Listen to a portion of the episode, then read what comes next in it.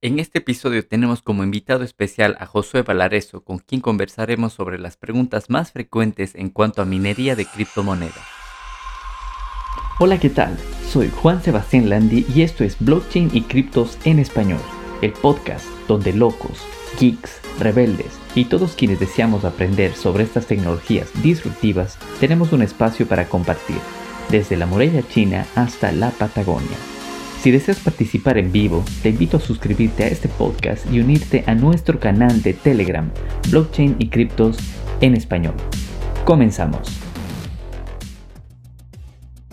Bienvenidos a un programa más de Blockchain y Criptos en Español. Este es el episodio número 25 y han pasado exactamente 12 años, 9 meses y 21 días desde que se minó el primer bloque de Bitcoin. Quiero darle la bienvenida a mi co-host José Valareso, que está desde Canadá. Bienvenido, José.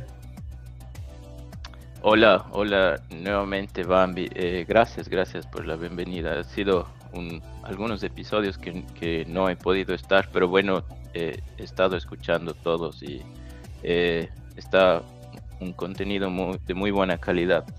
Eh, entonces, bueno, empecemos. Y también quiero darle la bienvenida a, mi otro co-host que nos acompaña desde el episodio anterior, a Byron Pastor, que está desde aquí en Barcelona también. Estamos en Barcelona, pero estamos en diferentes ubicaciones, no estamos en el mismo estudio. Saludos, Byron, bienvenido. Hola Juan, hola José y hola con todos los que nos escuchan en este episodio 24. Eh, contentísimo y con muchísimas ganas de aprender un poco más sobre el tema que vamos a tratar hoy y resolver todas las preguntas que, que, nuestros, ah, que nuestra comunidad tiene y que sobre todo que no tengan ningún miedo, ningún temor, ninguna vergüenza de hacerlas porque para eso estamos, para hablar en, en castellano, en español, en nuestro idioma sobre lo que es el Bitcoin, la minería y, la, y el blockchain sobre todo. Sí, sí, y, y por qué está, bueno, José ha estado invitado en algunos episodios, también hemos hablado ya un poco de minería algunas veces, pero este episodio también está invitado nuevamente José y, el tema es como preguntas básicas de, minería, es porque José tiene experiencia en minería de, GPU, si no estoy mal ya por algún, algún tiempo. Cuéntanos, Jo, ¿cuánto tiempo tienes de experiencia minando criptos antes de empezar ya con, con la lista de preguntas que tenemos? Bueno, mi experiencia en, es en minería de GPUs y empecé eh, a finales del año anterior, eh, alrededor de noviembre. Fue que eh, tenía, bueno, me, construí una computadora, me armé una computadora que tenía un, básicamente era para, para jugar videojuegos, ¿no? Y bueno, empezó el tema de la minería, me llamó la atención algunos artículos que decían que eh, si tienes un GPU es difícil conseguir uno y que aproveches y que te metas en, el mundo de la minería. Y bueno y como estaba también un poco en el mundo del cripto eh, empecé a averiguar y, ver las formas en las cuales podía eh, minar con, con, el equipo existente. Entonces eso fue alrededor de noviembre y desde ahí he ido poco a poco invirtiendo un poco más en equipos, eh, en lo que he podido, obviamente, pues ha sido, eh, como estábamos comentando hace un momento con Byron, el tema de los, de los equipos es muy difícil conseguir hoy en día. O sea, estás minando más o menos desde noviembre de 2019. Sí, el próximo mes eh, se cumple un año.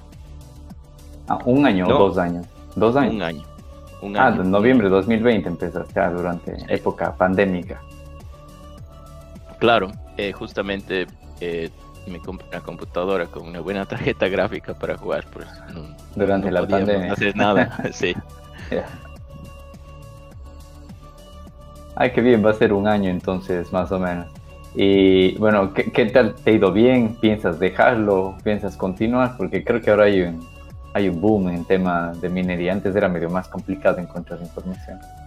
Eh, bueno, de lo que eh, de mi experiencia eh, personal, te podría decir que la minería ha tenido sus booms con, cada, cada vez que el precio de Bitcoin ha, tenido sus, en sus bull runs, ¿no? Eh, obviamente ahora ha sido un, uno de los mejores bull runs en temas de que se ha sostenido el precio por varios, varios meses ya y tuvimos un, un, dip que fue prácticamente, eh, fue muy, muy, eh, muy bajo. Entonces, no, no el, tema de, de, rentabilidad en la minería ha estado en su, en su máximo esplendor, ¿no? Y eso sumado a otros, a otros factores, ¿no? Que, que han hecho que el, que hay escasez de equipos por temas de, de, la pandemia, ¿no? De los, de los eh, temas de, de, las producciones en las fábricas en China y todo, eh, ha hecho que, que, la verdad, en mi caso, se, sea para, para, para largo, para largo, la, la ventaja es que he tenido la suerte de, de, de, la, de prácticamente todos los equipos que he comprado ya se han pagado y, y, bueno, entonces ahora mm. eh, puedo, puedo tener ganancias, ¿no? Entonces eh, voy a seguir haciéndolo hasta que siga siendo rentable. El momento en el cual me cueste más la electricidad que lo que, que, que realmente que saque, tal vez eh, lo consideraré. Pero aparte de todo, no, no yo, yo lo veo a largo plazo, ¿no? Hay muchas mentalidades, hay gente, gente que se dedica a la minería y simplemente eh, compra, eh, perdón, mina y todas sus, eh, sus ganancias las, las cambia a moneda fiat y, y, y, bueno, hace lo que quiere con su dinero. Pero bueno, hay, otras personas, yo creo mucho en, en, en las criptos, en, en, algunos proyectos, entonces generalmente en mis, las eh, las ganancias de minería eh, las reinvierto tal vez en otros proyectos o las dejo en, en, la moneda que estoy minando, pero pensándolo a largo plazo, ¿no? Siempre teniendo esa mentalidad de que, de que en, en pocos meses, años, eh, bueno, va a ser, va, va a crecer mucho más, ¿no? Claro. Sí, entonces, bueno, con eso, bueno, ya vamos a hablar también de que si es que es rentable o, no, y qué tipo de tarjetas utilizas y todo eso, entonces, más bien para, para empezar con las preguntas básicas, sencillas que tenemos que mucha gente se hace al querer iniciar el, este tema de, de minería, una de ellas es, mucha gente no sabe, o sea, a qué se refiere con minería de criptomonedas. No sé si puedes explicarnos un poco qué es la minería, en qué consiste la minería de criptomonedas.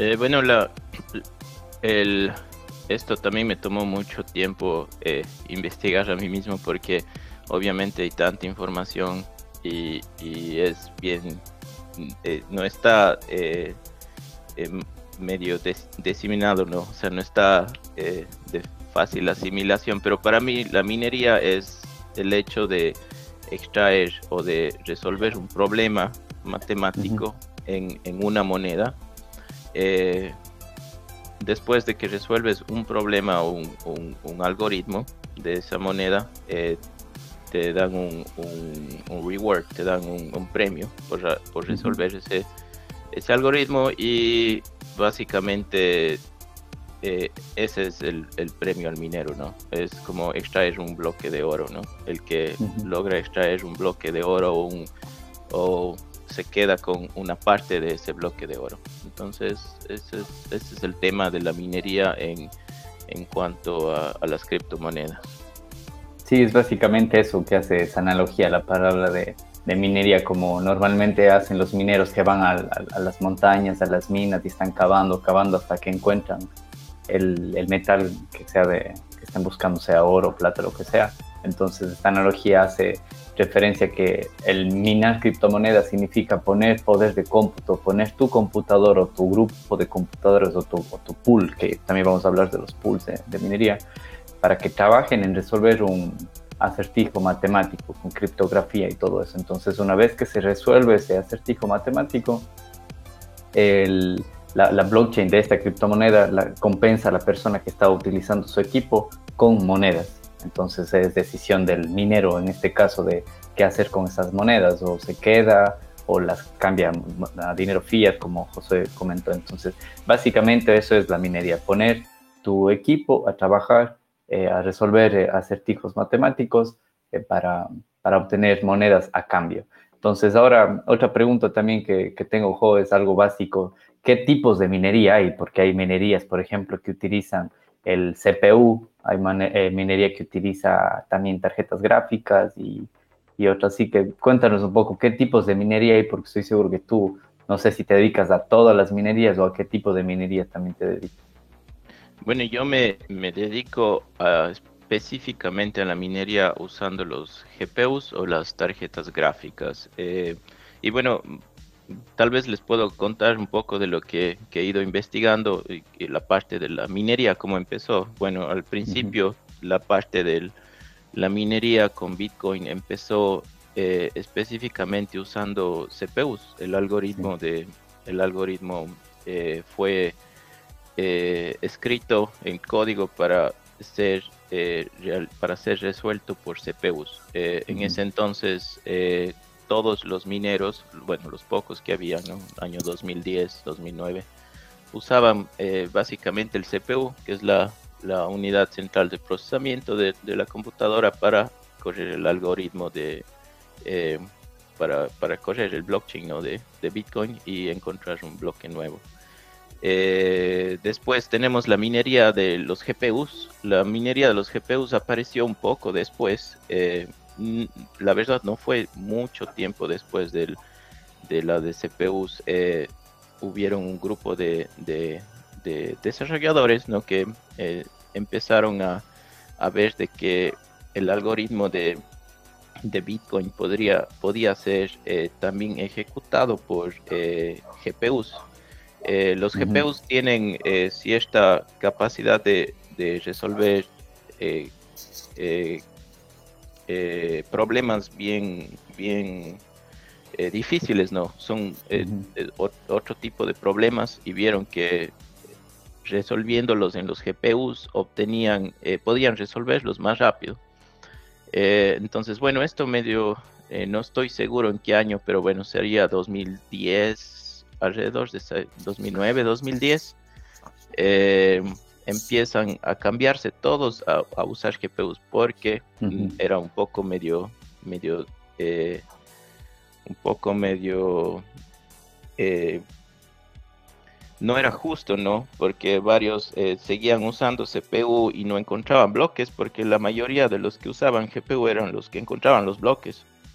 el algoritmo de Bitcoin lo lograron eh, hacer para que funcione bien con GPUs. Eh, todo el mundo se pasó a GPUs y bueno, después eh, obviamente empezaron a, llegar otros jugadores ya en este, en este juego de la minería, empresas que desarrollaban los ASICs, que son las son unidades de, de, de cómputo de un circuito integrado específico. Entonces, estas unidades eh, son, eh, son construidas con el propósito de resolver un problema en específico. Entonces, eh, obviamente, si son construidas de esta forma, tienen una capacidad mayor de, resolución de, este problema, ¿no? Entonces, en el año 2011 empezaron a llegar, me parece que llegó ahí solo uno, el, bueno, el primer eh, minero ASIC que se llama, que son de estas unidades y, y bueno, estas tenían 4, 5, 6, 10 veces la capacidad de procesamiento de una tarjeta de video, de una GPU. Eh, obviamente después de, que salieron poco a poco la red se empezó, al menos en Bitcoin, la red de Bitcoin se empezó eh, poco a poco a, a, ir hacia los, hacia los mineros ASIC, y ahora, bueno, tenemos en, en, Bitcoin todo, prácticamente todo es ASIC.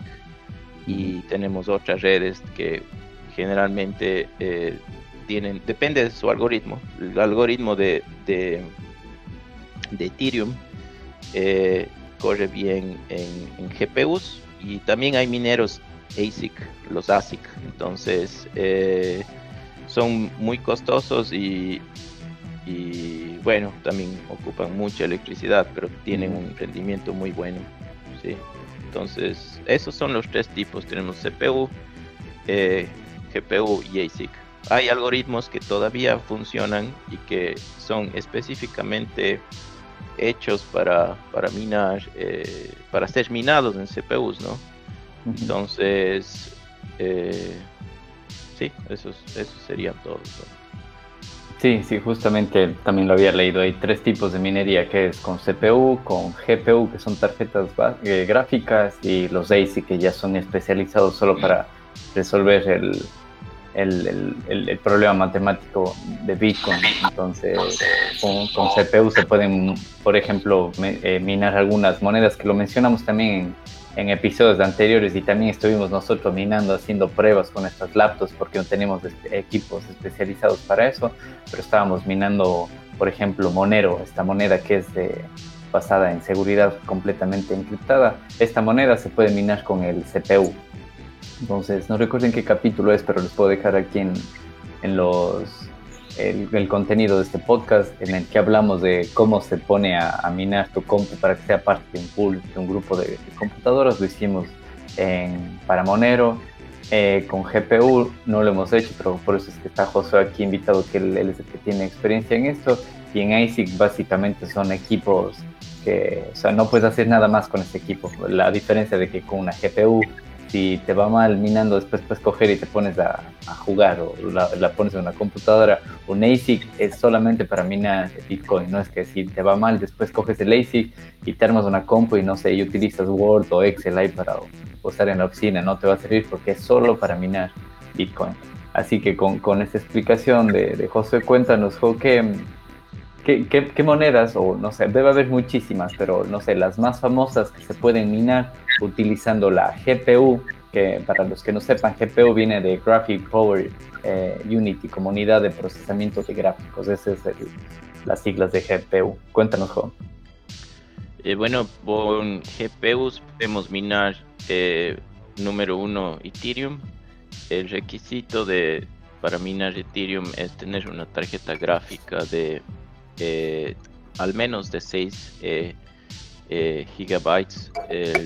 esto viene dado por el tema del, tamaño ¿no? del blockchain. hasta hace pocos, bueno, hasta hace unos meses atrás podías minar con GPUs de 4 gigabytes. pues el, todo el algoritmo de todo el, blockchain perdón de, Ethereum era de menos de 4 y así, bueno, hay una lista completa de, depende del, tamaño de la cadena de, bloque de cada moneda que se puede minar con cierto tipo de tarjetas, pero en general tenemos número uno Ethereum, después tenemos eh, una que se llama Ravencoin, que es eh, igual, ha estado ya mucho tiempo en el mercado. El algoritmo que usa se llama Kaupao, es un algoritmo que corre muy bien en, tarjetas gráficas, mejor que incluso en ASICs. Eh, y bueno, no corre para nada en CPUs. Eh, este este eh, se caracteriza un poco por ocupar más energía que, que, que Ethereum. Entonces, es una consideración que hay que tener cuando se mina Ravencoin, es que, que el tema de electricidad va a ser un poco más alto. De ahí tenemos Ethereum Classic también, que Ethereum Classic eh, me parece que fue un fork de Ethereum, no estoy seguro, pero bueno, es, es como que se eh, una diversificación de Ethereum y su bloque no ha crecido mucho, entonces está menos de 4 gigas y este es el este es el algoritmo que más se mina eh, cuando uno tiene una tarjeta gráfica de, mm, de 4 gigas o menos. no sé si pueden ver, perdón si te interrumpa, José. No sé si pueden ver la pantalla que le estoy compartiendo. Esta es una lista de, de criptomonedas que se pueden minar utilizando el GPU. Se ve perfecto, Juan. Ah, chévere. Sí, perdón, José, siguen. Entonces, ¿Qué más tenemos? Eh, si seguimos en la, en la lista, tenemos otros como el Quartchain, pero bueno, todos esos Quartchain Metaverse usan eh, el mismo algoritmo que Ethereum. Si, si, si le ves, es el ETH hash. ETH hash, ajá. Ajá, entonces, eh, realmente si uno se pone a minar en este tipo de, de monedas, es prácticamente uno debe ya creer en el proyecto para porque la rentabilidad va a ser inferior a Ethereum y vas a prácticamente a requerir del mismo tipo de tarjetas gráficas. Hay un algoritmo bien interesante que se llama, eh, una moneda muy interesante que se llama Ergo, eh, que eh, esa también la he minado ah, un tiempo. Sí, un tiempo su rentabilidad fue mayor a la de Ethereum. y se, está en varios exchanges y es, es, es, un algoritmo que tiene, yo creo, mucho futuro. Eh, al menos la parte de los de los del, a los mineros eh, eh, uno de los grandes problemas que tenemos con Ethereum los mineros es de la inestabilidad y no se no se tienen las reglas escritas. No se tuvo nunca no las reglas bien escritas de juego para la parte de los mineros. Entonces eh, han ido haciendo varios cambios en, marcha que han sido necesarios, obviamente, pero han ido afectando la rentabilidad, mientras que Ergo, Ergo eh, tiene definido eh, muy, muy claro el camino, ¿no? para, para, los mineros no se prevén cambios en la red, pues está muy bien y entonces para temas de rentabilidad y de estimación, Ergo es muy bueno, es muy bueno para, para, para pensarlo a largo plazo como proyecto también. Y de ahí, bueno, hay muchísimas otras más, como ves en la lista. La verdad, yo no he tenido la, la oportunidad de, de, ir a todas. Hay una que me, que bueno, ahora la veo medio bien abajo en la lista, que se llama eh, Flux, se llama es Conflux. Esa también la he minado un tiempo, estaba muy rentable y es eh, también de GPU. Eh, es una ah, de aquí. Flux. Flux, sí. Eh, y bueno, ahí tenemos Firo también. Firo es otra moneda que tiene un que tiene su su oh Conflux está más abajo incluso, perdón. Mm. Bueno, esta es la que dices Firo. Sí, hay Firo y más abajo hay otra que se llama Conflux. Eh, y no sé si le ves igual en, el, en, la lista, eh, tenemos Monero, eh, la que mencionabas, porque Monero también lo puedes minar con un GPU. Con GPU. Pero el, pero el problema de minar Monero con GPU es de que vas a salir perdiendo mucho dinero, porque estás desperdiciando la capacidad de... Mm. Estás desperdiciando mucha energía eh, usando eh, un GPU para minar Monero. Entonces, por eso no sé si eh, podíamos ver en la lista, en esta lista que, que, ahorita nos está mostrando Bambi, nos muestra la rentabilidad estimada de cada una de las monedas minando por un día. Y Monero es una de las pocas que está en negativos. Ah, como lo pueden ver aquí. Sí, de esto también le íbamos a hablar después del de rentabilidad y eso, pero sí aquí te muestra que sales perdiendo como 50 centavos al día, más o menos. O sea, dependiendo, aquí puedes poner en esta página que ya les voy a mostrar, puedes poner el costo de electricidad que te cuesta a ti en donde tú estés, con qué equipo vas a minar, aquí está con esta tarjeta 480 y entonces ahí te muestra que dónde estaba Monero, que en verdad estás perdiendo dinero minando Monero con tarjetas gráficas. Sí, esta tarjeta 480 me parece que es bien antigua. Entonces, es, sí, tiene, imagínate, tiene seis años. Esta realmente es un, un, esta es un minero que, que realmente no, no creo que se vaya a jubilar nunca. Ha sido muy, muy rentable. Es de las mejores tarjetas que hay y mucha gente tiene esas tarjetas en sus computadoras y, y, no se da cuenta, ¿no? Porque a veces compras una computadora eh, y obvio le compras para jugar videojuegos, le tienes una buena tarjeta de memoria, una buena tarjeta gráfica y, ya. Pero si, si, te pones a ver, tienes ahí la posibilidad de, de, de, hacerla trabajar, ¿no?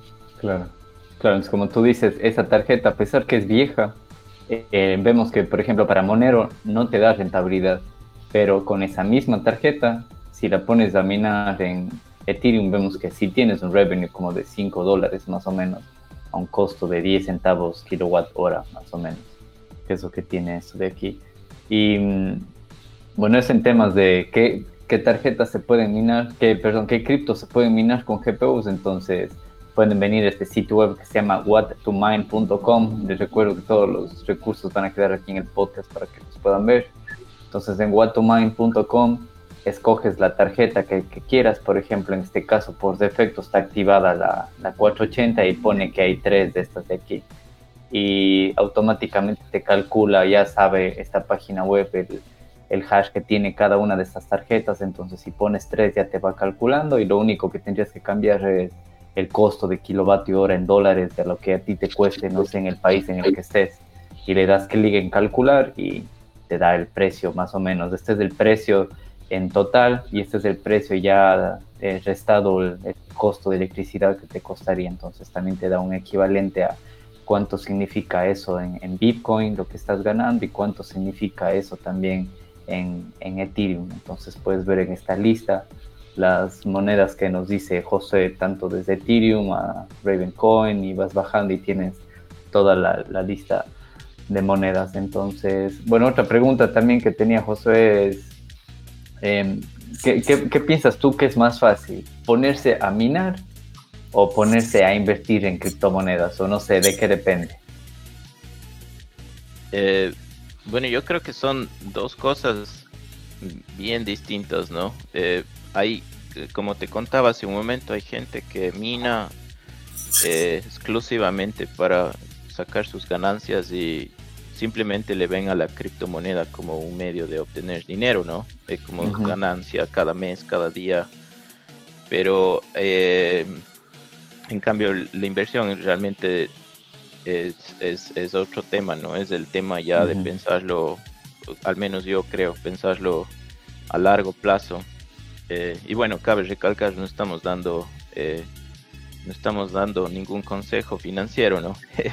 Simplemente es lo que... Nada, Sí, pero pero el, tema el tema es que lo puedes combinar, obviamente, lo puedes combinar. Eh, una una de las de las ventajas de la minería es de que no, bueno, no requieres KYC, no, no, no requieres vos nunca eh, dar tu información, nada, simplemente requieres dar una dirección, una billetera, y con esa billetera eh, vas a recibir tus pagos. Entonces, otra de las ventajas es la, la anonimidad que, que existe, ¿no?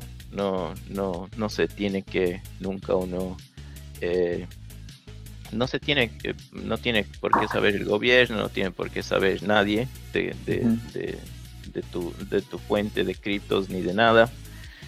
Em, yo creería, para mí, a mí me parece, eh, ya es un hobby, ¿no? La minería. Entonces, eh, como te contaba, mis ganancias las reinvierto. Entonces, es, es como que combino las dos, ¿no?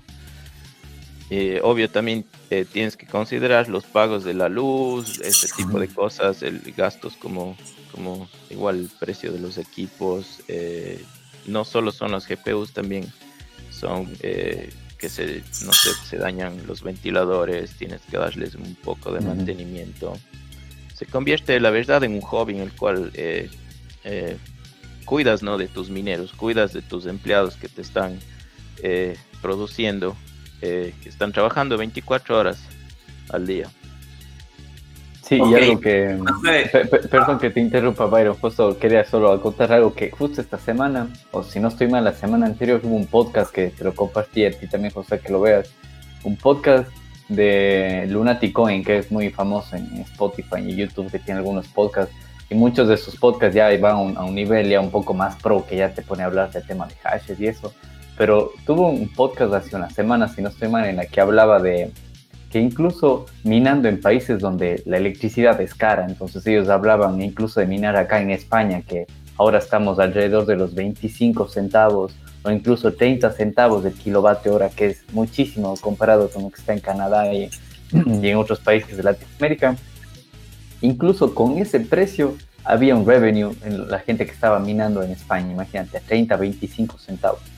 Entonces no me imagino en Canadá, creo que es menos de 10 centavos, ¿verdad? Eh, bueno, en la provincia donde yo vivo es un poco más costoso, es alrededor de 18 centavos el kilovatio hora. Entonces, entre 15 y 18. Pero obvio, o sea, la rentabilidad de, la minería, el boom es mundial, ¿no? O sea, no, creo que creo que no hay precio. La verdad, para, para que no sea rentable, tendrías que tener un precio de, no sé, unos 65, 70 centavos eh, kilovatio hora para, para, tener, para tener pérdidas, pero menos de eso todo va a ser ganancia.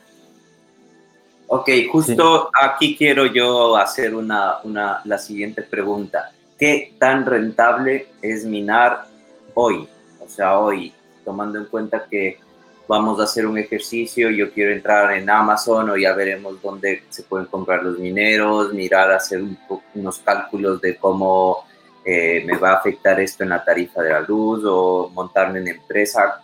¿Qué tan rentable es ahora mismo eh, tener, eh, empezar a minar?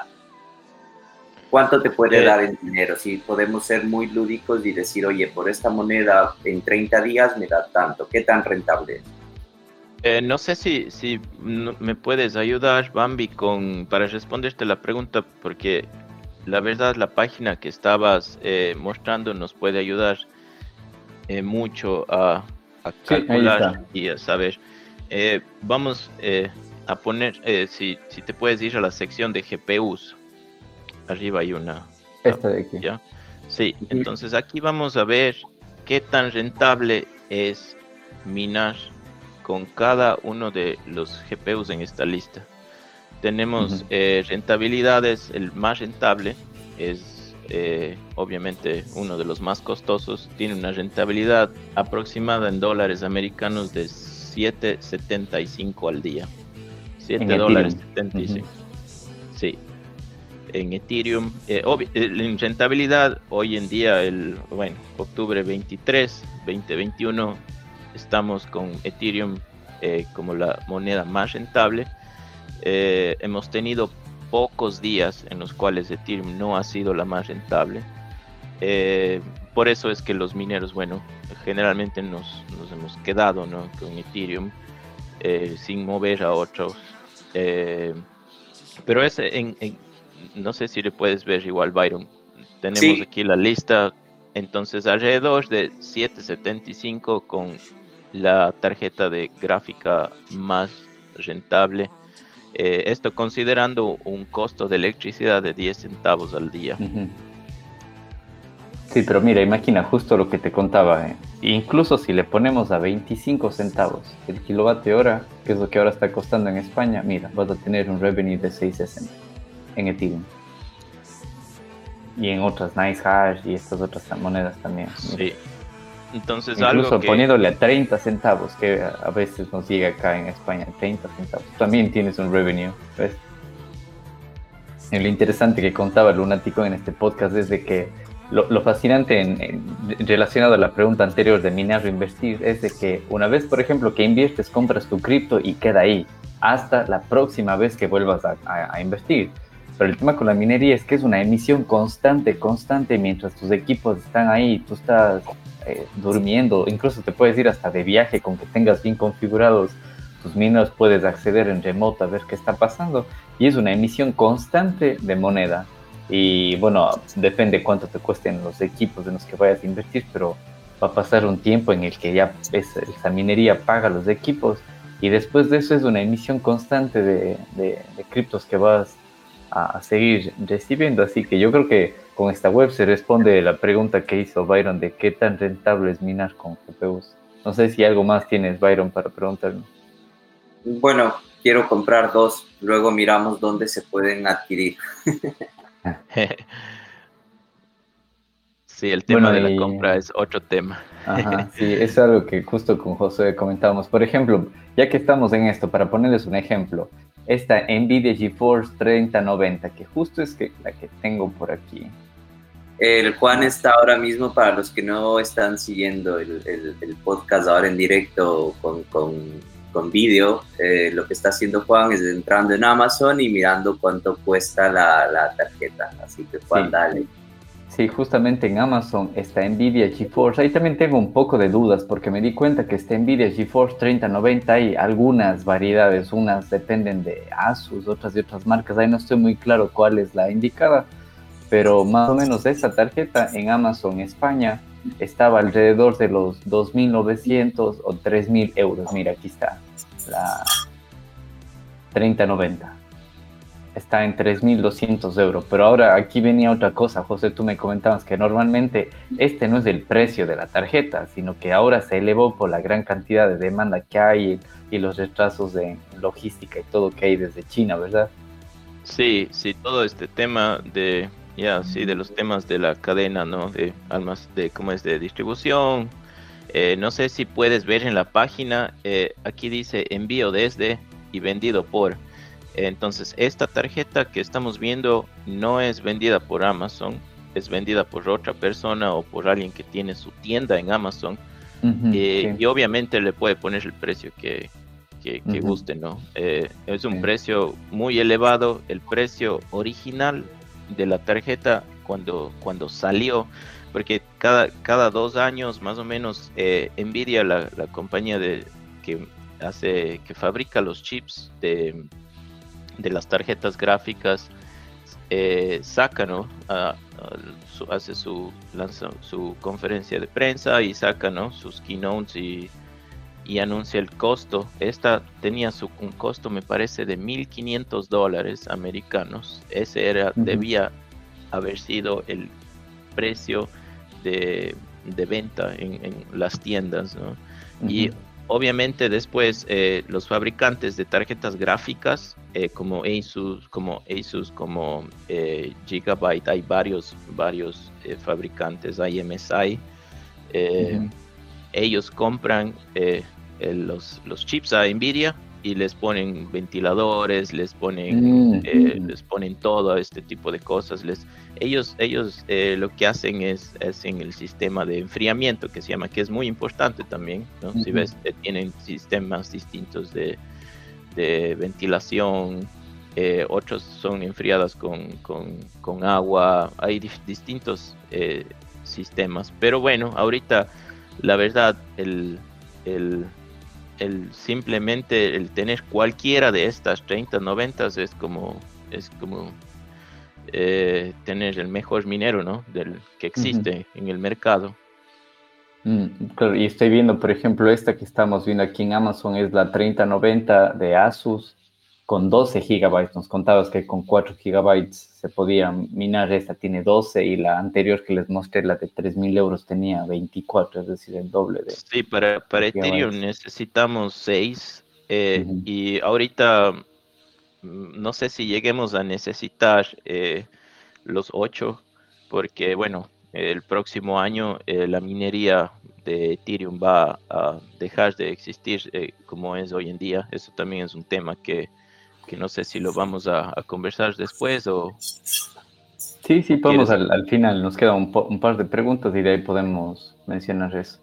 Que entonces eh, prácticamente las, las mejores tarjetas gráficas ahora son que sean al menos de 6 gigas.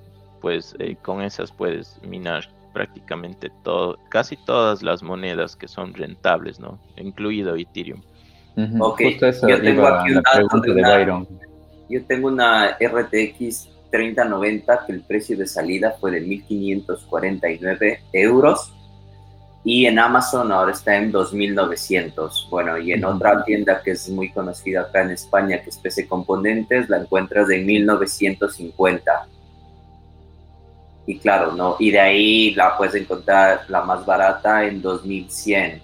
Entonces, esto sí, sí está que los precios han, han, duplicado casi en, la mayoría de, de, tiendas donde las puedes encontrar. Y ahora, cuando, Juan, si ahora mismo quisiéramos comprar esta, esta tarjeta en España, ¿en cuánto tiempo? ¿Está disponible o no está disponible? Bueno, depende cuál veas. Hay unas que sí, una que yo tengo aquí me sale en stock, que quedan dos, se entrega para el miércoles la próxima semana, pero está en 2.300 euros, la de 12 gigas de 3090. Pero hay que tener en cuenta, eso iba mi, mi segunda pregunta en, en, este tema de mejores equipos mineros, que en esta página web que nos decía José en Guatomain podemos ver. Les comparto nuevamente la pantalla para los que nos están siguiendo con video. Es en esta página están las mejores, es decir, las que más profit te dan, las que más beneficios te dan.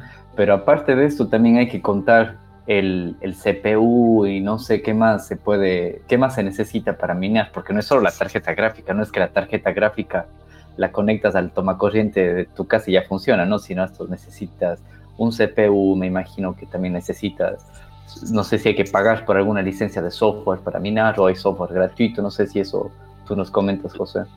Sí, hay varios, eh, bueno, pues si tienes una licencia de Windows lo puedes usar, eh, pero las hay dos plataformas eh, para minería que son ampliamente que son ampliamente soportadas por los mineros, que es el Windows, y hay un sistema operativo específico para, para mineros que se llama Hive OS. Eh, es un sistema operativo basado en, Linux em, y es eh, gratis. Eh, para, me parece que para un equipo es gratis. Entonces, en sistemas operativos hay esos dos. De ahí se va a necesitar una, tarjeta madre. Em, ¿cómo, ¿Cómo se llama? Tarjeta. Una placa madre, un motherboard, sí. Sí, una tarjeta madre eh, que tenga conexiones para suficientes para el número de tarjetas gráficas que quieras mm. conectar. En este caso, eh, un, motherboard va a tener eh, por lo menos uno, sí, por lo menos uno, pero lo que se trata de, de, buscar con la minería es la eficiencia energética, ¿no? Pues mientras bajes tus, tus tus gastos, eh, vas a tener más eh, ganancia. Entonces lo que se busca es encontrar mainboards eh, o motherboards que tengan varias varios slots para, para, poner tarjetas gráficas que tengan 6, que tengan 8. Entonces con eso vamos a, usar una placa madre para varias tarjetas. Entonces el gasto energético va a ser menor, ¿no? Por, pues estás usando solo un, una placa madre. Y también vamos a buscar eh, un CPU igual, el de menos capacidad, o el de menos eh, gasto energético eh, que esté disponible. Y bueno, en memoria vas a necesitar memoria también, memoria RAM. No es relevante, se puede usar 2 gigas, 4 gigas, no, no necesitamos nada de, memoria, simplemente para que el sistema, eh, para el sistema operativo, nada más. Y vamos a necesitar también un eh, disco duro, no importa si es un disco duro viejo, si es, no puede ser un disco duro USB, tiene que ser con, eh, conectado directamente a la placa madre con, con los puestos SATA. Entonces, esa es, esa es la lista, mí Tenemos el, el sistema operativo, eh, placa madre, CPU, eh, memoria RAM y un disco duro. Son cinco ¿Qué te parece si hacemos una lista rápida? ahora están viendo la pantalla, entonces, por ejemplo, para esta tarjeta de aquí, que tiene 12 gigas, necesitaríamos un mainboard con conexión PCI Express 4, ¿verdad? para poder conectar este de aquí. Entonces podemos buscar justamente aquí, eh, no sé cómo se dice, como mainboard, o no sé si... O, ¿cuál, ¿Cuál nos recomiendas para esta tarjeta de aquí, por ejemplo? Para la Asus 3090, 3080 es de esta, no es la 3090. Eh, si vamos a, a, minar solo con una tarjeta... Eh, supongamos que tenemos dos, tres de esta misma. Entonces, ¿en qué mainboard lo podemos poner? Okay, entonces si tenemos tres eh, se va a complicar un poco la cosa porque ya necesitamos una tarjeta, ninguna de las básicas, necesitamos una un poquito más avanzada que soporte varios puestos. Eh, a un, podemos... eso te refieres? Sí, sí, necesitamos uno con, varios. Eh, no sé si le puedes buscar la EZ390. Esa es una placa que salió hace varios años, Sí, este de aquí. Sí. Eh, puede, y soporta procesadores Intel de octava y novena generación. Por eso es un poquito más costosa. No sé si está disponible la versión P. Esa es la mejor. Sí, sí está. Sí. Un precio de 125 euros más o menos. Entonces, si le puedes mostrar la foto, eh, ahí vamos a ver. Sé si ahora la ven, estoy compartiendo la pantalla. Sí. Si le haces zoom un poquito en la foto, podemos ver que la placa tiene varios eh, puestos de. Tiene dos puestos grandes que soportan para conectarle a la tarjeta directamente. Entonces, en este caso, si tenemos dos tarjetas de esta 3090, la podemos conectar directamente. Y si tenemos una tercera, tenemos que comprar unos adaptadores que son para conectar esos puestos pequeños eh, que están al lado de los de los de la tarjeta gráfica. Se convierten y se llaman eh, en inglés se llaman eh, PCI o PCI Express Risers que, que se llaman como levantadores. Y bueno esos no son muy costosos esos cuestan 8 o 10 dólares y permiten conectar todos esos puestos pequeños a otro tipo de tarjetas. Listo, entonces nos contabas que, por ejemplo, si tenemos una o dos de estas tarjetas de la 3080 que estamos ahora mostrando en video aquí en, el podcast y necesitaríamos este motherboard y también vamos a necesitar un procesador. ¿Qué procesador nos recomiendas para este mainboard, por ejemplo? Eh, le, podemos, le podemos buscar en Amazon con LGA 1151 porque ese es el ese es el tamaño del, del socket, del número de pins y de todo mm, para el CPU, que va a ser compatible con... Aquí simplemente lo que yo sé hacer es buscar y lo ordeno por precio, el más económico que pueda conseguir. Eh, eh, tenemos, estás mostrando desde 150 euros. Sí, hay, uno de 140. O sea, no importa que sea un Core i3, por ejemplo, que sea medio antiguo, no importa. No, e incluso los Celeron, no sé si, si son si, si les suena, pero los Celeron es la versión más, eh, más básica de los procesadores, es la mejor. Eh, si, si, ves abajo, hay uno que dice Intel Pentium, es otro que es una versión muy, muy baja. Sí, y mira, cuesta 130 euros, es un precio súper caro. El precio de este CPU que, que es alrededor de 40, 50 euros. Y todos estos precios están, si ves, muy, muy costosos por el tema de, lo, de la minería. Es decir, no sé si puedes ver este Core i3 de décima generación que cuesta 80 euros. ¿Este no sirve? Ah, no, este es solo la caja. Imagínense, solo la caja de cartón vale 80 euros. Eso, no, deberían dejar. Imagínate, ahora que lo leo bien, caja de cartón, 80 euros, solo la caja. Es que claro, esto lo hacen para, porque claro, como están tan apetecidas las tarjetas y hay la mayoría, eh, Josué, ¿guardas tú las cajas cuando compras? Eh, la verdad no, la verdad. Vale, e, e, es eso. Entonces hay un mercado alterno de cajas que venden solo las cajas. Pero bueno, en promedio es más o menos 150 euros un procesador. Lo que vemos aquí, cualquiera de estos, un i3 o un i5, pongamos de este. ¿ya?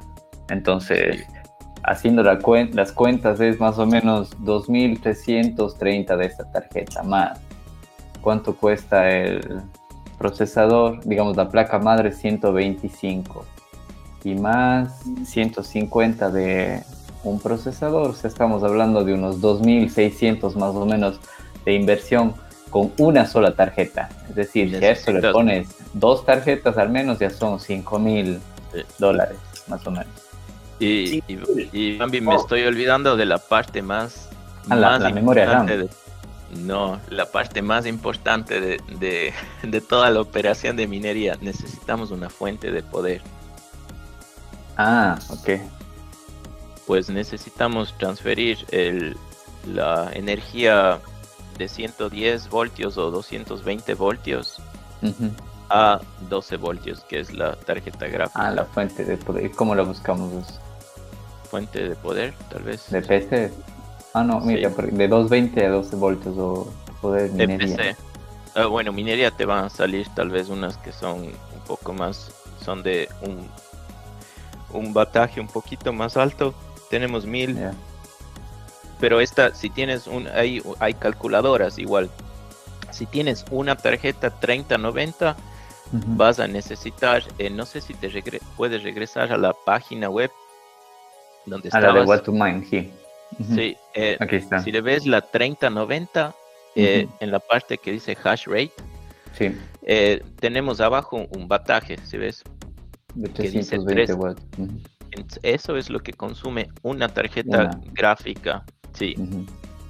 Entonces necesitamos una fuente de al menos unos 500 vatios, 600 vatios, porque aparte de la tarjeta gráfica tienes que también eh, ponerle para la placa madre, el CPU y la memoria. Todo consume energía. Entonces veamos rápidamente uno de 600 watts. Aquí está uno de 650. ¿Qué te parece este de aquí? Está como en 40 euros más o menos. Sí, sí, bueno, yo, yo la verdad compro fuentes eh, de servidor, pues yo tengo varias, varias, eh, varias eh, GPUs, entonces las de servidor son mejor, cuando vas a tener más de dos o más de tres son más eficientes. Pero es para una tarjeta, esta, está muy bien, o sea, te va, te va a funcionar. Bueno, está más o menos en 40 euros, entonces hagamos la la suma más 40 euros, poniendo una sola tarjeta. Sí. con una tarjeta es 2.600 euros, que es un poco menos de 3.000 dólares. No sé si nos hace falta algo más la, memoria RAM, ¿verdad? Sí, memoria RAM. Que, bueno, no sé para este mainboard cuál será una DDR4, aquí está. DDR4, Sí. DDR4 de... Me dijiste que con 4 GB está bien, ¿verdad? Sí,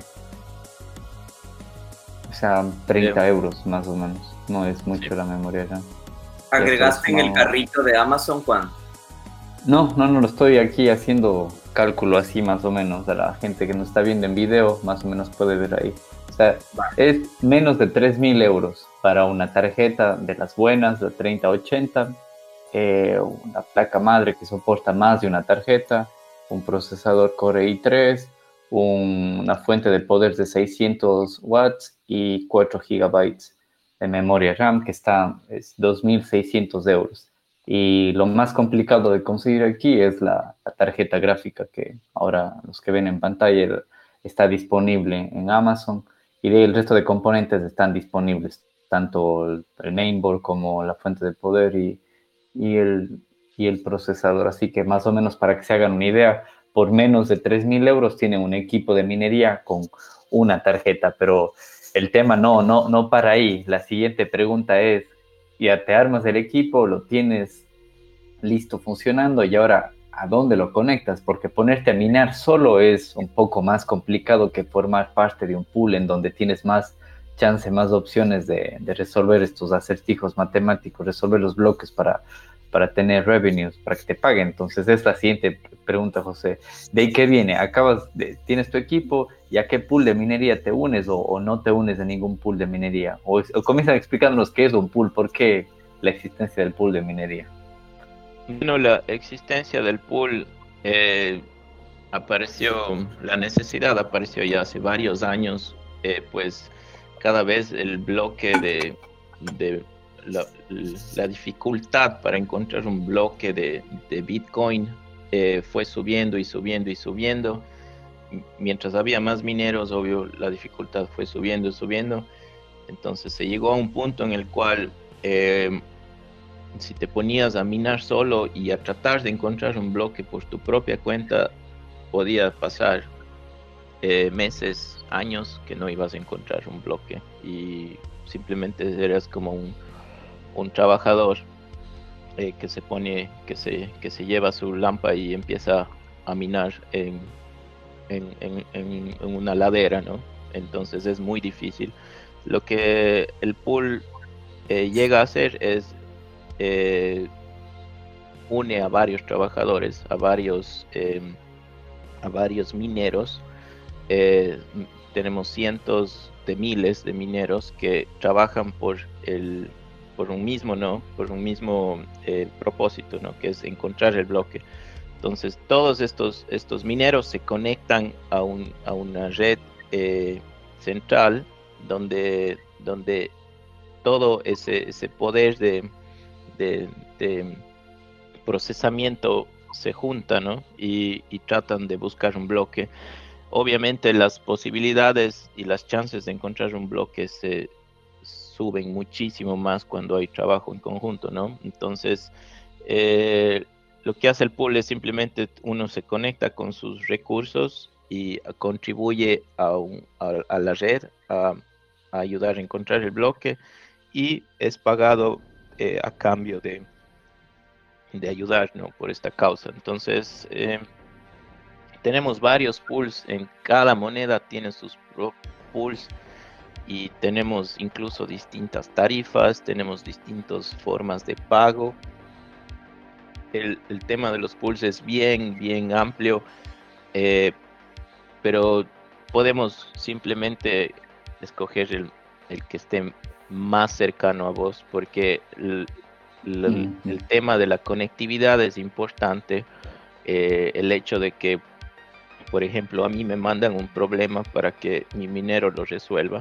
Y si mi minero resuelve ese problema y lo devuelve resuelto al, al pool, y el pool a su vez mandó ese mismo problema a otro minero, pero ese otro minero como estuvo más cerca de, del pool, le pudo enviar más rápido. No sé si, si tiene sentido lo que estoy diciendo. Entonces, eh, eh, siempre es bueno buscar un pool que tenga servidores, que estén cercanos al, al lugar donde tenemos nuestro, nuestro minero, nuestros mineros. Eh, y bueno, también podemos considerar, considerar el tema de las tarifas pero eso es bien estándar. Tenemos tarifas del 0, del 1% generalmente en todos los, todos los pools. Es decir, todo lo que, lo que nosotros minemos, el 1% se va a quedar el, el, pool. Entonces, eso, eso te puedo recomendar. Buscar un, un, pool que esté cercano a donde estás. hay pools que tienen servidores en varios lugares. Hay varios, eh, había hasta hace no mucho, había los pools que estaban en, en, la China, que eran los que tenían la mayor capacidad de procesamiento. Esos nunca los llegué a usar, pues ellos están muy lejos de donde estoy yo, no tenía sentido. Pero mm, así, así tenemos varios, tenemos varios. ¿Cuál es el, no sé, uno de los que tú hayas utilizado? que puedas recomendar? Eh, no sé si puedes abrir. Eh, yo les recomiendo uno que se llama Flexpool. Eh, es un... No sé si ahora pueden ver la pantalla. Sí, está perfecto. Flexpool.io, este de aquí creo. Sí. Entonces, este, este pool tiene tiene locaciones eh, y servidores en, eh, servidores en varias locaciones. Tenemos en Europa, me parece que están, no, sé en qué parte específicamente, pero están al oeste de Europa. Tenemos dos en Norteamérica, eh, uno en la costa este, otro en la costa oeste. Tenemos uno en, en Latinoamérica. no estoy seguro en qué país, pero, pero es uno de los que tiene más más eh, acogida. Entonces, para la gente que esté en Europa, Norteamérica o Sudamérica, este es el que les puedo recomendar. Yo lo he usado, he usado otro que se llama Ethermine, que ese me parece que ahorita es el pool más grande, que tiene la capacidad de procesamiento más grande. Eh, también es bueno. Es justamente eh, este de aquí que está en pantalla, ¿no? Ethermine.org. Esta es la, si te fijas ahí, dice el número de bloques por hora. Entonces, este es el número de bloques que Ethermine ha logrado, es el promedio de bloques que encuentra en una hora, 75 bloques. Cuántos trabajadores tiene, cuántos mineros y la capacidad de procesamiento están en 203 terahashes. Terahashes. Sí. Ahorita la, creo que toda la minería de Ethereum está en 700 algo terahashes. Entonces solo este pool, si te das cuenta, tiene eh, está procesando un, eh, un cuarto o un tercio del sí, es bastante. toda la Y bueno, esto subió muchísimo después de la parte de que se prohibió la minería en China. Entonces todos estos eh, pools dejaron de existir en la China y toda la gente que usaba esos pools por allá en Asia migraron a estos pools, Ethermine, a Flexpool, a, a otros que... Hay otro que se llama Hero, eh, Hero Miners, parece Hero Miners y ellos, ellos soportan varias monedas. Creo que ellos son de los que más monedas soportan en, en, el mundo de, los mineros. Ah, giro de héroe. Este. Sí. Giro Miners puro Si ves todas las, estas son todas. Este lo usé cuando estaba minando Ergo. Es un eh, uno de los yo creo que el mejor para Ergo. Lo que para Ethereum no sé si sea el mejor, pero es, es igual. Perfecto. Sí, bueno, José, y tengo, tengo una última pregunta y quiero saber más o menos qué es lo que va a pasar con la minería de Ethereum. Bueno, esa es la pregunta del millón en cuanto a, a fechas, eh, pero Ethereum está cambiando su, su, forma de, su forma de obtener nuevos bloques eh, se viene Ethereum 2.0. Con Ethereum 2.0 se va a cambiar de el modelo de prueba de trabajo. Todo lo que hagamos en minería es prueba de trabajo. Estamos eh, resolviendo problemas, ¿no?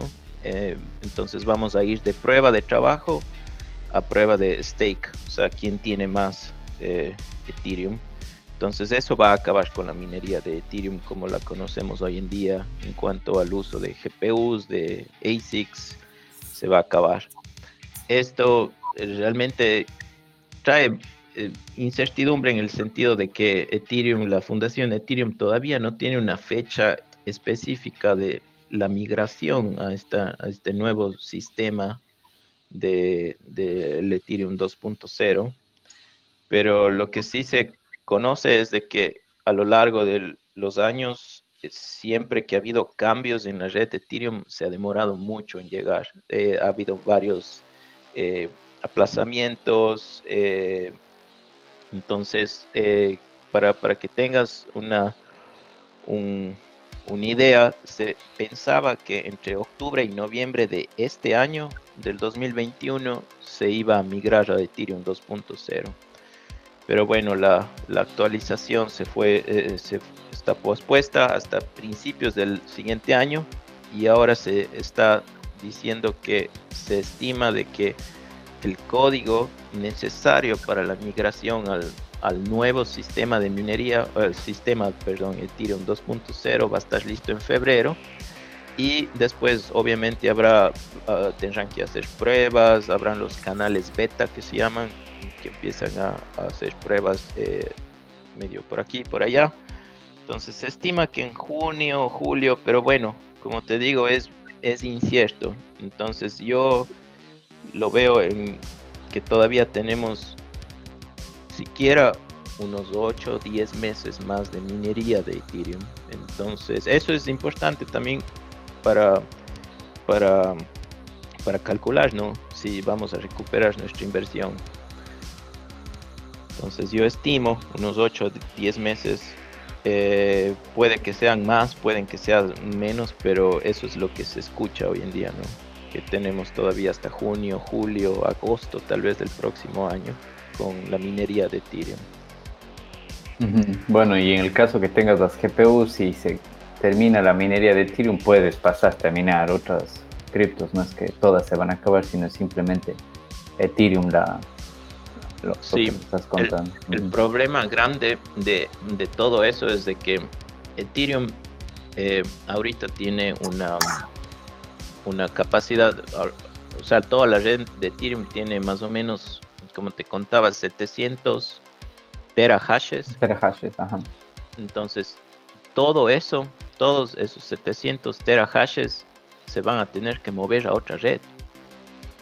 Es, es una, brutalidad de, capacidad de procesamiento. Entonces, obviamente, si todos esos 700 terahashes se mueven, digamos, a la que segunda más rentable, que hoy en día es Ravencoin, Ravencoin, la capacidad de la red es de 7 terahashes.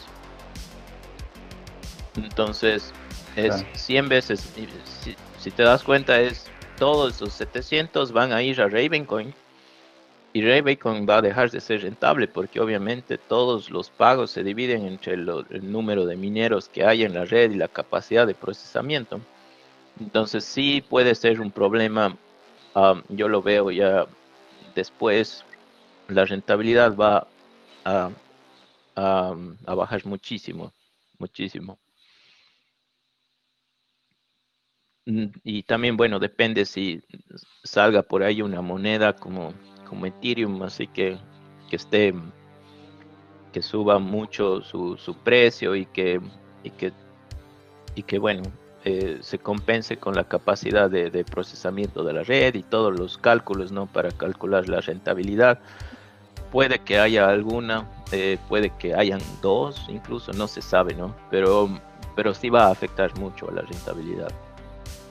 Y para muchos que nos quedó la duda de qué es esto de terahash o eso, les, digo, les cuento que un hash es una función criptográfica. Eso es lo que se conoce como hash. Es un algoritmo matemático que transforma cualquier bloque arbitrario de datos en una nueva serie de caracteres con longitud fija. Entonces, de esto hablamos de la resolución del problema. O sea, eso es un hash. Pero cuando hablamos de terahashes, eso se tiene que elevar al 100 mil millones de hashes, porque hay el kilo hash que es mil, de ahí viene el mega hash y de ahí viene el tera hash. Entonces, imagínense la, la cantidad de, de, hashes que se procesan en cada bloque, eso es lo que hablaba José, que actualmente es como de 700 tera hashes que tiene eh, Ethereum en su, en su blockchain. Eh, no sé, Byron. por segundo, sí por segundo. Sí, no sé, Byron, si tenías alguna otra pregunta, dijiste el episodio anterior que querías decir a José. Bueno, sí, sí, es un poco ya que, ya que José, que Josué está minando, está ayudando en las pruebas de trabajo, de, etcétera. El, episodio anterior teníamos una pregunta y bueno, varias preguntas, pero una de las que me interesa que a ver si la podemos resolver entre todos es que, bueno, hablando de los bancos y de las criptomonedas, em, ¿qué tipo de seguridad o si los hackers pueden, o sea, como los hackers entran a los bancos y, hackean la seguridad, ¿qué tipo de seguridad hay que tener en cuenta para, para minar criptomonedas? Eh, también podría entrar un hacker y, y robarte las criptomonedas de un, de un minero. Eh, no, no, eso es, eh, eso es imposible, eh, porque, bueno, al menos que el, hacker descubra tu dirección de, de, billetera ah, y aparte tus llaves, esa sería la única forma, pero no hay ninguna otra forma en la cual un, un, hacker pueda acceder a tus, a tu tus monedas en tu billetera por la minería. Además que los, los pagos de, la minería eh, se hacen del pool, el pool te paga a ti, eh, tú escoges cada cuánto te pague y escoges cuánto quieres pagar de tarifas, entonces la transacción simplemente es una transacción que, va a ver desde el pool a tu billetera, pero no es que eh, tú estás exponiendo tu billetera y tus llaves privadas en ningún momento durante la minería. No, no, la billetera no entra en juego ahí, ni, ni la parte de las, de las monedas, ni de las, ni de las llaves. Perfecto. Tengo otra pregunta. ¿Cuáles son los países o cuál es el país que más eh, mina actualmente? Uy, me parece, no, no estoy no estoy muy al tanto de eso, pero hasta hace poco, obviamente, China, eh, tenemos... Eh, ¿Hay alguna web donde podamos investigar esto o mirar ahora mismo, así como para ver las estadísticas o ver dónde están la mayor concentración de mineros? Sí, sí, me parece que hay un, una del Instituto Cambridge. Déjame ver si, si la puedo buscar. Pero me parece que entre los países que más minan son, bueno, la China todavía ha bajado bastante. Eh, tenemos Estados Unidos, tenemos, eh, no sé si les voy a compartir para que abra el, que abra aquí el Bambi. Sí, no, no hay problema. O tú, tú mismo también creo que puedes compartir la pantalla si gustas. A ver, ahí te mandé, Bambi. Pero bueno, algo importante mientras José me comparte esto, justo lo escuché yo esta semana también en, un podcast de minería. Hablaban de, de que no es, muchos nos recomendaban si te pones a minar que la dirección en donde vas a recibir el pago sea una dirección de un exchange porque ahí sí hay un problema. Los exchanges pueden ser hackeados, eso sí, y casi todos los exchanges han sido hackeados. Y además de eso, cuando pones una dirección de un exchange para recibir tus criptos, el simple hecho para que tú formes parte de un exchange ya tienes que dar tu pasaporte, tu cédula y todo eso, entonces ya está relacionada tal dirección con tu persona. Entonces es una recomendación de algunos mineros de no poner direcciones de exchange sino de tu propia billetera de hardware, de software wallet, que también hemos hablado en episodios anteriores. Sí, sí, sí, es una muy buena, muy buena recomendación, Bambi.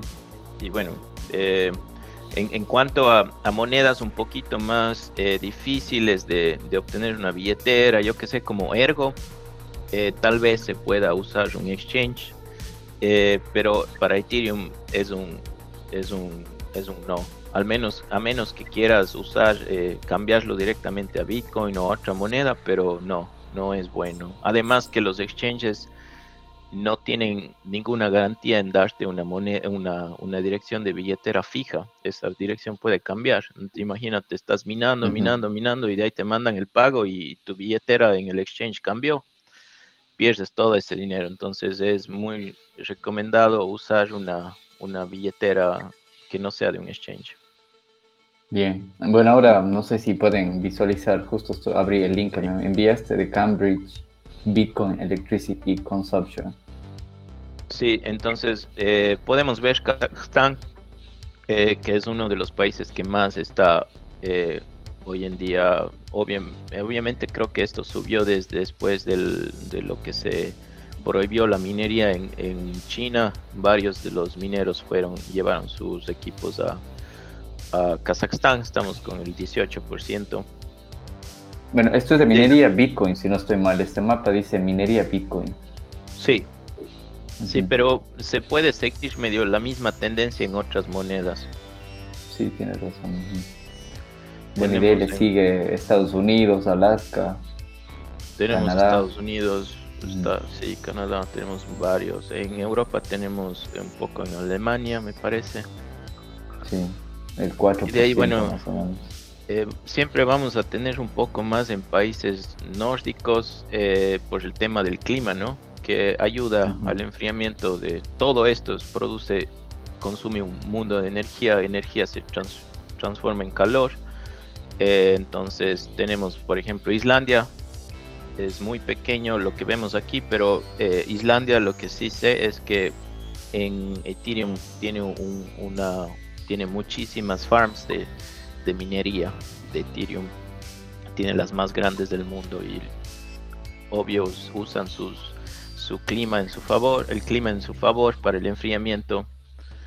Eh, eso es uno de los temas que, bueno, eh, me, ha tocado aprender el tema del calor, ¿no? De cómo, cómo manejar todo esto del calor generado con, con los mineros eh, no sé si te acuerdas, Bambi, compartí una foto hace un tiempo de que estábamos en, una ola de calor acá en Canadá y justo eh, yo les tenía mis mineros afuera con, con sus ventiladores prendidos al máximo y llegábamos a 40 grados, era un calor impresionante. José, una, una pregunta, una pregunta ahí. Eh, por ejemplo, ¿qué es más recomendable? el clima esté frío para que no se sobrecalienten las, las GPUs o eh, por ejemplo en España que es uno de los países que más aprovecha el tema de la energía solar mm, poner un sistema de, electricidad renovable con el sol y hacer otro tema para que el enfriamiento sea más, más adecuado. Em, ¿verdad? Un sistema de energía solar es muy, muy costoso. Eh, obviamente es una inversión ¿no? a largo plazo y, va, vas a recuperar la inversión, pero es bien costoso el tema de la, de la, de la energía solar, pues eh, los mineros necesitan mucha energía y los, eh, los paneles o los sistemas que se tiene hoy en día para, para casas no, no, realmente no, no, no abastecen las necesidades de, los mineros. Entonces yo, yo creería que el, el clima frío ayuda mucho. Obviamente, si puedes combinarlo, un clima frío con paneles solares es ideal, ¿no? Es, tienes dos, eh, estás, estás eh, ahí matando dos problemas, ¿no? El tema del, calor eh, con el clima y la energía con los paneles, pero obviamente tengo que elegir el, clima frío. El clima frío es, ayuda muchísimo, se, incluso se se ve en los foros eh, ideas ingeniosas de gente que usa sus mineros para calentar la casa en el invierno. Entonces eh, están ahorrando en, costos de, gas para la calefacción o costos de electricidad para, para igual la calefacción, dependiendo cómo se tenga el sistema de calefacción. Entonces se usa, lo que se hace es, eh, se pone una, una, una, toma de aire y todo el escape, todo lo que, lo que salga de, calor de las tarjetas gráficas se le canaliza hacia el sistema de calefacción de la casa. Entonces, súper bueno, súper bueno. Perfecto. Se utiliza la energía. Nos acabas de dar una muy buena idea para este invierno. No vamos a pasar frío, no vamos a encender la calefacción, sino que vamos a prender un minero. Próximamente en este podcast. sí, es una, es una una de las ideas ingeniosas. Y obviamente la gente como la minería está en su boom máximo todo el mundo al menos en el hemisferio norte están preparando en temas de, cómo de cómo eh, mejorar para, para, el invierno. Yo también me estoy preparando. Lastimosamente no tengo un sistema de, de, de calefacción centralizado entonces no puedo hacer esto pero si lo tuviera, lo haría, lo haría, pero de seguro. Perfecto. Bueno, yo ya no tengo más preguntas y tengo muchas notas para seguir conversando. Em, no, no, no, lo he dicho públicamente, pero abrí el, el, mi cuenta de Twitter también para que me hagan preguntas. Me han llegado, pero la vamos a ir respondiendo en los próximos episodios. Y bueno, Juan, ¿tú, ¿tú qué nos cuentas? ¿Hablamos un momentito sobre cómo estuvo la semana o seguimos y cerramos con el tema de, de la minería? Yo, yo, creo que lo dejamos ahí, que ya hemos estado una hora y media más o menos de podcast y ha habido bastante información. Entonces yo creo que lo dejamos ahí por, por ahora y no sé, antes de, de cerrar, si alguien de los que está conectado tiene alguna pregunta, nos puede alzar la mano aquí rápidamente o es que nadie tiene ninguna pregunta, más bien quiero agradecerle a José por su tiempo, que bueno, ha estado muy ocupado por eso es que en los últimos episodios no ha podido unirse, también agradecerle a, a Byron también por unirse y recordarles que nos pueden seguir tanto en Spotify como en Apple Podcasts, Google Podcasts, también estos, estos episodios los subimos a YouTube y que no se olviden de, de compartir y seguirnos en, en, Twitter. ¿Cómo te encuentran a ti en Twitter, José? Cualquier duda que tengan, que te quieran hacer. En Twitter me encuentran como Josué de Valareso. Listo, entonces ahí pueden encontrar a José en Twitter, a, Byron también. Byron, ¿cómo estás tú en Twitter? Byron Pastor V. Listo, y a mí me pueden encontrar como J Landy R. Y bueno, todos los links de Twitter, todos los dejo aquí en, en en, los recursos del, del, podcast, todo lo que hemos mencionado, links, toda esta lista como de lo básico para armarse un equipo de minería, también los voy a poner aquí para que ustedes mismos hagan las cuentas y todo eso. Y si no hay ninguna otra pregunta, entonces más bien quiero agradecerles a todos em, y nos vemos en el siguiente episodio. ¿Qué dicen Byron y José? Perfecto. Gracias, Bambi. Sí, un gusto haber estado de nuevo eh, compartiendo un poco de las de lo que hago, ¿no? De los gustos y bueno, saludos Byron, saludos eh, Bambi. Nos vemos en la próxima. Listo, amigos, muchas gracias. Yo, también me despido, José. grande, me has abierto la mente un poco con muchísimas ideas, con más conocimiento, súper agradecido por, por, por, esta, por esta bondad que tienes de, de abrir tus conocimientos en, lo, que, en lo que sabes. Eh, nosotros los que no hemos tenido la oportunidad de, de, ver la minería, pues la vemos desde otro punto de vista y seguramente haremos otro capítulo sobre esto un poco más a profundidad porque ahora hay que, que seguir aprendiendo y estudiando. Muchas gracias, saludos a todos en Canadá, saludos a todos los que nos han escuchado, les agradezco y nos vemos en el próximo episodio. Sí, muchas gracias. Saludos a todos en Latinoamérica, en España, en el mundo. Nos vemos en el próximo episodio. Chao.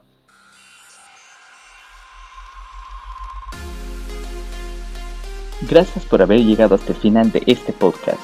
Te invito a participar en la grabación de nuevos episodios en nuestro canal de Telegram, Blockchain y Criptos en Español. No olvides suscribirte a este podcast y compartirlo para que el poder de blockchain y la descentralización llegue a más personas.